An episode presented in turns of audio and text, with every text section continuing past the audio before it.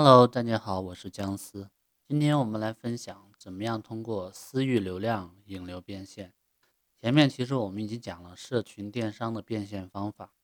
如果去掉社群电商变现中的电商元素，就成了社群变现。这一节呢，我们就讲私域流量的玩法，包括通过社群运营变现的玩法。首先呢，什么是私域流量呢？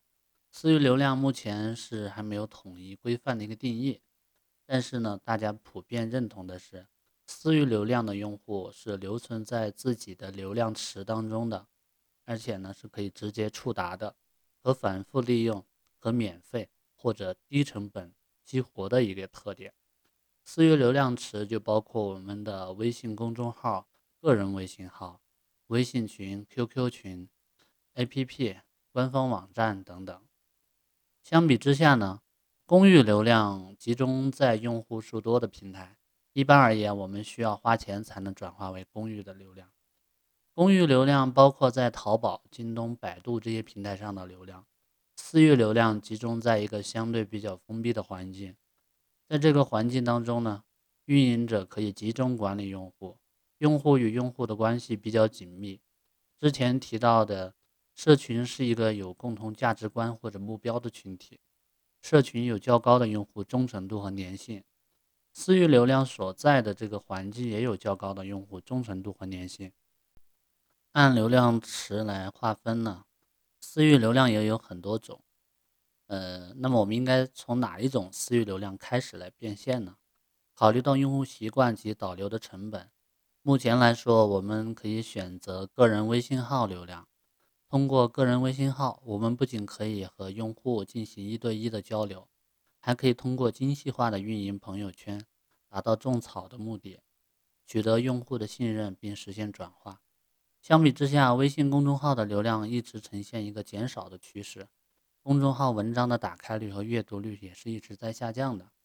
激活和管理微信公众号的用户成本就比较高了，因此呢，这个微信公众号的流量呢，已经不像以前那样。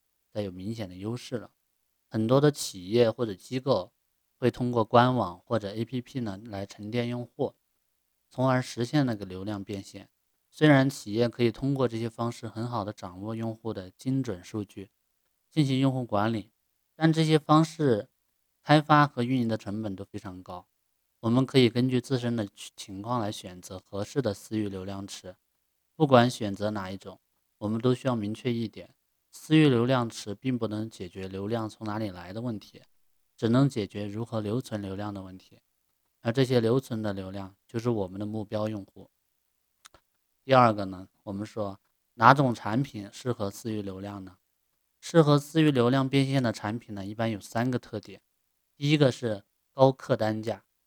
前文提到了，直接通过平台变现的产品呢，一般有以下的特点：中低价位，用户容易快速。做出消费决策，所以当商品价格偏高的话，用户不会快速的做出消费的决策，那么就可以运用私域流量来变现了。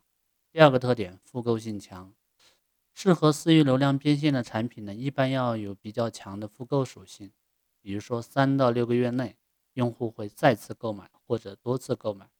想象一下，我们把五千个抖音粉丝引流到微信跟公个人号，但微信。但粉丝购买产品，比如说电视机，这个买了以后呢，就很难产生复购行为。这个时候的私域流量池呢，就变成了一个精力消耗池，需要运营者不断的发花精力去运营维护。就算粉丝在几年以后会产生复购行为，但其依然无法解决运营成本高的问题。这种做法呢，是得不偿失的。第三个特点呢，是话题性强。话题性强能让用户和产品呢产生链接。让用户觉得有参与感。如果我们在微信群里面发一个产品广告链接，用户却没有任何反馈，这个时候我们发的广告和电视广告是没有什么区别的，因为这两种广告都是无效的，私域流量也就失去了意义。所以呢，产品除了有功能价值，还需要要衍生情感价值，能让用户和产品产生强烈的情感链接，让用户愿意去关注这个产品，同时呢，让流量池中的用户产生链接。增强用户的粘性，这有利于我们实现变现。比如说，我们在推广一款美妆产品的时候，除了要在群中宣传产品的功能，还可以组织一些关于女性爱美话题的讨论，从而赋予呢产品呃衍生情感价值。那么哪些产品符符合上面三个特点呢？这里为大家提供一些参考的类目：保险投资类、医疗美容类、教育培训类、知识付费类、特色餐饮类。这些类目中的产品呢，都比较适合通过私域流量来变现。第三个呢？如何进行粉丝引流，最终实现变现呢？选择好产品以后，我们就可以进行粉丝引流了。粉丝引流主要有两种形式：主动引流和被动引流。主动引流呢，就是我们主动去联系用户，将用户导流到私域流量池当中。我们以将抖音粉丝导流到个人微信号为例，首先呢，我们要找到目标用户，我们可以从四类人入手，这四类分别是。在抖音上关注我们的人，给我们点赞和评论的人，关注我们竞争对手的人和竞争对手评论的人，我们可以单击这些人的抖音头像，进入他们的个人主页，通过私信建立沟通，并在合适的时机推荐自己的微信号，完成一个完整的导流过程。这样的粉丝引流虽然形式相对比较呃单一，但是是比较精准，嗯，但是呢，就是效率比不高。运营者呢很难在短时间内完成一个大批量的操作，所以我们更推荐的是采用被动引流的形式。被动引流呢，就是把微信号放在合适的用户可见的地方，等着用户主动来添加微信号。对于个人微信号，我们可以将它放在下面这三个地方。第一个地方呢是个人主页的头图，我们可以把个人微信号设计在头图中，头图的右下角隐藏着一个微信号。设计师呢在这个可以在图片上做一个巧妙的设计，用箭头指示有保障，以吸引用户添加微信号，并在简介当中呢说明微信抖音同号。我们在注册抖音的时候呢，系统会自动分配给我们一个抖音号 ID，这个 ID 出现在个人主页的头像和名字下方，并且是可以修改的。如果需要修改抖音 ID，就可以。依次单击个人主页的，嗯，编辑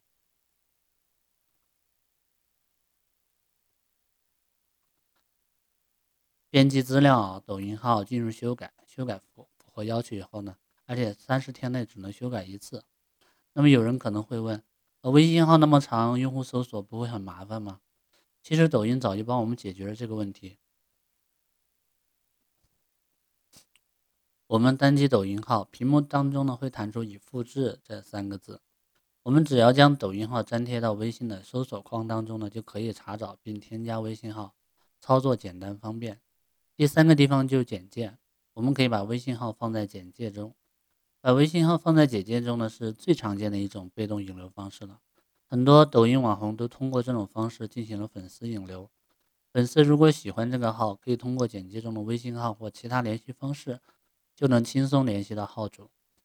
有测试显示呢，如果粉丝粘性高，呃，一个拥有十万粉丝的抖音号，平均每天可以导流一百多个微信好友。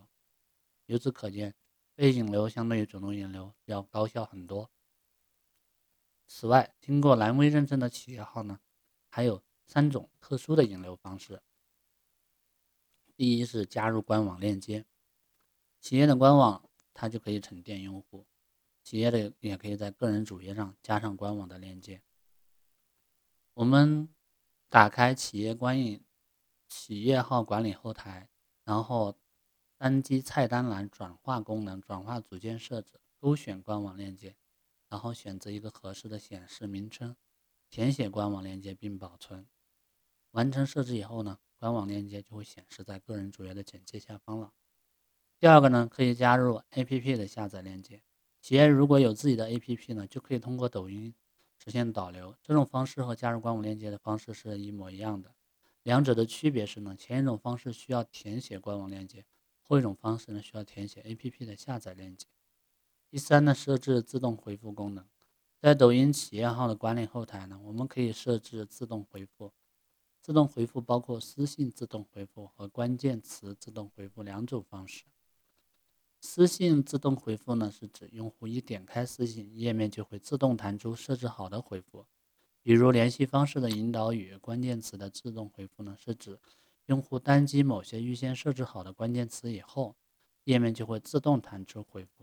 我们可以把联系方式和电话等设置好关键词，这样用户在单击这些关键词后呢，就能得到联系方式，我们呢也能实现引流。好了，今天的内容就分享到这里。